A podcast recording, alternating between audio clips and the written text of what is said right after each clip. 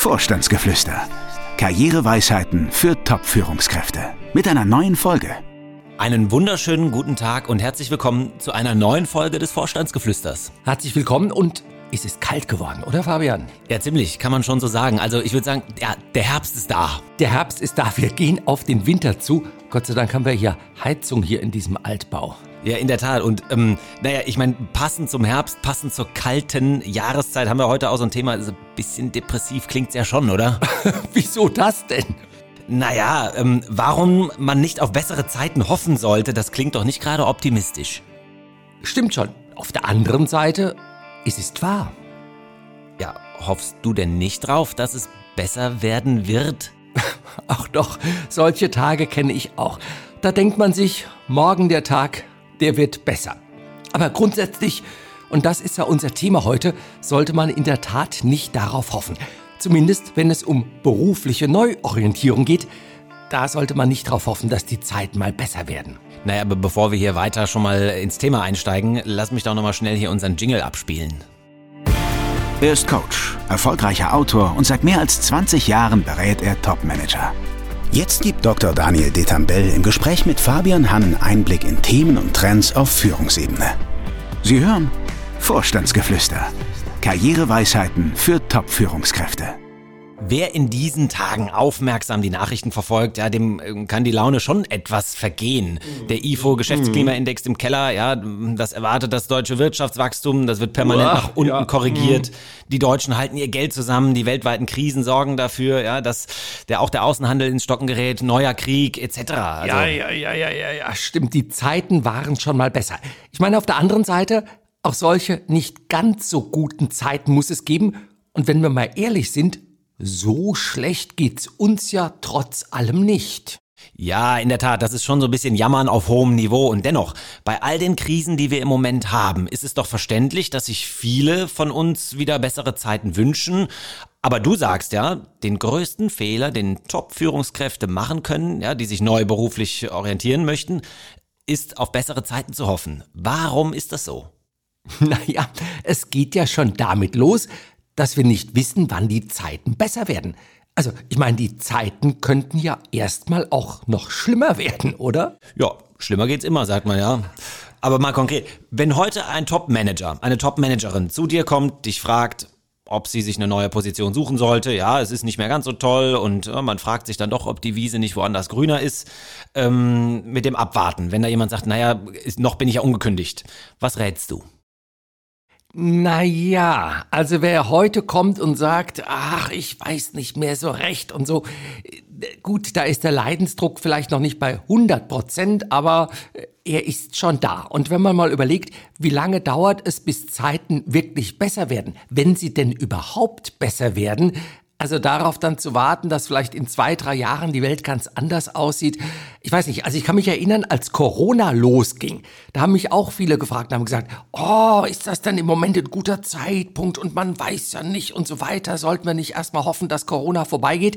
Einige haben das gemacht, die haben ein Jahr abgewartet und dann kam die zweite Corona-Welle und kaum war das vorbei, kam das Lieferkettenproblem und dann kam Asien und ach, was alles war. Also es ist permanent irgendwas. Also ich glaube, wenn man merkt, man muss handeln, dann muss man handeln und zwar jetzt, heute. Ja, und ich vermute mal, die meisten versuchen, diese herausfordernden Zeiten dann auszusitzen, oder? Ja, das ist der Fehler. Decke über den Kopf ziehen und äh, denken, ach, irgendwie äh, der, der, der Wind, der Sturm, der sich da zusammenbraut, der wird schon über mich äh, hinwegziehen. Aber so ist es nicht. Nein, ich denke, wer heute über die berufliche Neuorientierung nachdenkt, der macht das ja nicht ohne Grund. Da ist die Notwendigkeit doch schon da. Wie sind denn in diesen Zeiten meine Chancen ganz generell, was Neues zu finden? Ach, der alte Spruch, Krisenjahre sind gute Jahre, also zumindest für Top-Führungskräfte, die sich beruflich neu verändern wollen, der gilt nach wie vor. Denn man muss ja sehen, in guten Jahren, da gibt es für Unternehmen kaum einen Grund, wirklich die Top-Mannschaft auszuwechseln. Also da läuft doch alles, das ist doch wunderbar. Und man muss auch sehen, wenn man die Top-Führungskräfte auswechselt, das ist immer so etwas Sand ins Getriebe. Und gute Jahre, das sind ja die Jahre, da sind die Auftragsbücher voll, man weiß gar nicht, wie man das alles abarbeiten soll. Und da dann wirklich auszutauschen auf Top-Ebene, das ist riskant. In schlechten Jahren, Also in Zeiten, wo es nicht ganz so läuft, die Auftragsbücher sich leeren oder schon leer sind, da hat man nicht nur Zeit, über ja, Veränderungen nachzudenken, sondern man muss auch oft was tun. Man muss optimieren, man muss alles auf den Prüfstand stellen und äh, ja, Top-Führungskräfte, die werden dann auch auf den Prüfstand gestellt. Das heißt, da wechseln mehr äh, die Positionen. Die einen werden entlassen sozusagen und die anderen werden reingeholt, denn die Jobs werden ja nicht einfach gestrichen. Also kurzum, Krisenjahre sind gute Jahre. Mhm, aber wenn ich mal mit den Zweiflern argumentieren darf, ist es denn nicht sicherer oder auch sicher am alten ja, an der, an der jetzigen Position festzuhalten? Doch, aber nur dann, wenn das Alte wirklich sicher ist. Aber das beste Zeichen dafür, dass das Alte eben nicht sicher ist, ist ja, dass man selbst über Veränderungen nachdenkt. Das macht man ja nicht, wenn alles sicher wäre. Ja, und ganz generell, sich zu verändern bedeutet Veränderung ist auch gar nicht so einfach. Die wenigsten von uns lieben Veränderung. Das ist fast genetisch so vorbestimmt. Wir sind konservativ. Wir wollen bewahren, konservare, das steckt im Wort mit drin. Wir wollen uns nicht auf Neues einlassen. Also die meisten von uns zumindest. Und dennoch, da gibt's ja diesen Spruch, wenn der Wind der Veränderung weht, dann bauen die einen eine Mauer und die anderen fangen an, Windmühlen zu bauen. Hast du denn einen Tipp, wie man der eigenen Trägheit, dem eigenen Nicht-Veränderungswillen entgegenkommt. Einfach machen. Beziehungsweise einfach den ersten Schritt machen. Denn der ist ja anscheinend immer der schwierigste. Also nehmen wir mal ein ganz klassisches Beispiel, das kommt dann im Januar ja auch wieder auf viele von uns zu, das Fitnessstudio oder die Ernährungsumstellung man nimmt sich ja doch an Neujahr, also die meisten von uns, das ein oder andere vor, also mehr Sport machen oder sich gesünder ernähren. Und dann ja, so dieser erste Schritt dahin zu gehen, sich anzumelden und dann ähm, das wirklich auch umzusetzen, auch bei der Ernährung, das ist auch so ein Thema. Also auf einmal was anderes zu essen, den Speiseplan zu ändern. Der erste Schritt ist immer der schwierigste. Ja, was gibt's sonst noch zu tun?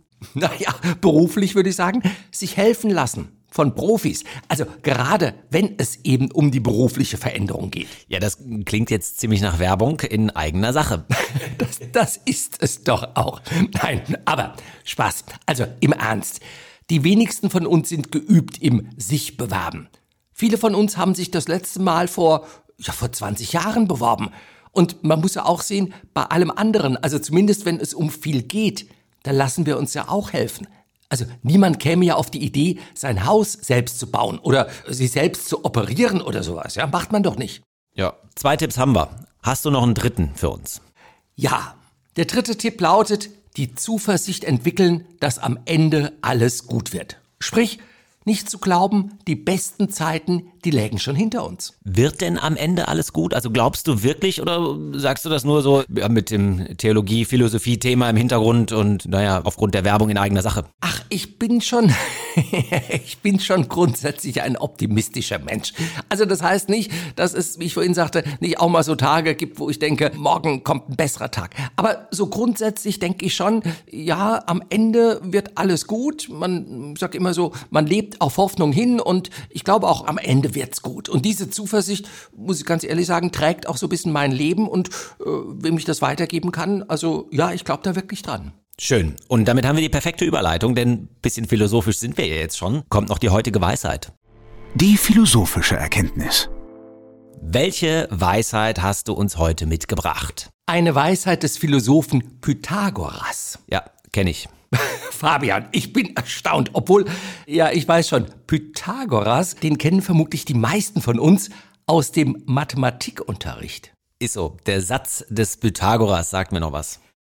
Weißt du noch, wie der geht? Oh, so ganz bekomme ich es nicht mehr hin. Ich war aber auch in Mathe eine Niete. Also ist jetzt ein bisschen unfair. Es ging um Dreiecke. Ja, so ist es. Er besagt, also der Satz des Pythagoras besagt, dass in allen Ebenen rechtwinkligen Dreiecken die Summe der Flächeninhalte der Kathetenquadrate gleich dem Flächeninhalt des Hypotenusenquadrates ist.